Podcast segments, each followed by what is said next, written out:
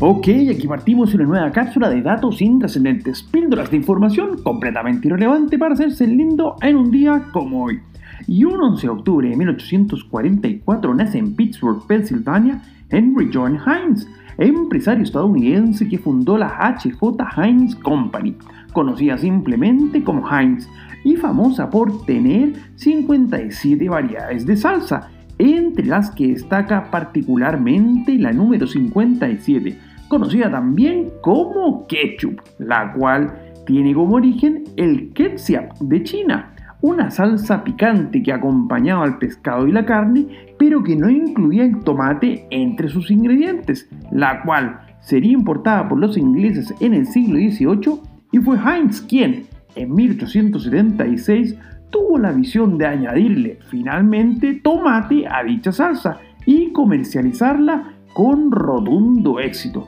cambiando de esta forma la historia, aunque no de la manera en que lo hiciera el Apolo 7, la primera misión exitosa del programa que llevaría al hombre a la Luna en menos de un año desde ese 11 de octubre de 1968 en que despegara desde Cabo Cañaveral. Y pese a que esta misión queda opacada por las mucho más rimbombantes Apolo 8, que fue la primera en llegar a la Luna y darse una vuelta por el satélite, el Apolo 11, de la cual no hay mucho más que decir, y el Apolo 13, que incluso le valió una película con Tom Hanks, la verdad es que luego del dramático incendio del Apolo 1, que le costó la vida a sus tres ocupantes, habían serias dudas si el programa espacial norteamericano iba a ser capaz de cumplir con la promesa de Kennedy de que Estados Unidos iba a poner a uno de los suyos en la Luna antes de que terminara la década de los 60. Por lo tanto, el éxito de la poco recordada Apolo 7,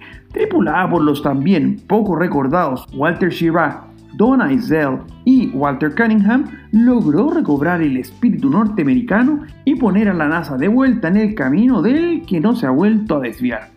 tal y como un show televisivo que se emite cada año en forma ininterrumpida justamente desde un 11 de octubre, claro que del año 1975, y que es una verdadera institución. Nos referimos a Saturday Night Live, Late Show emitido en vivo que revolucionó la televisión en los años 70 con su combinación de sketches, comedia, variedad, actores, músicos e invitados especiales y que durante 45 años ha presentado personajes memorables, situaciones humorísticamente extrañas, parodias de los presidentes y políticos de turno, sarcásticas burlas a celebridades contemporáneas de la música y el cine, y shows musicales en vivo, siendo además la cuna de talentos como Adam Sandler, Will Ferrell, Jimmy Fallon, Tina Fey o el genio de Bill Murray, solo por nombrar algunos pocos. Soy Pancho Troncoso y les cuento que nos pueden seguir en Instagram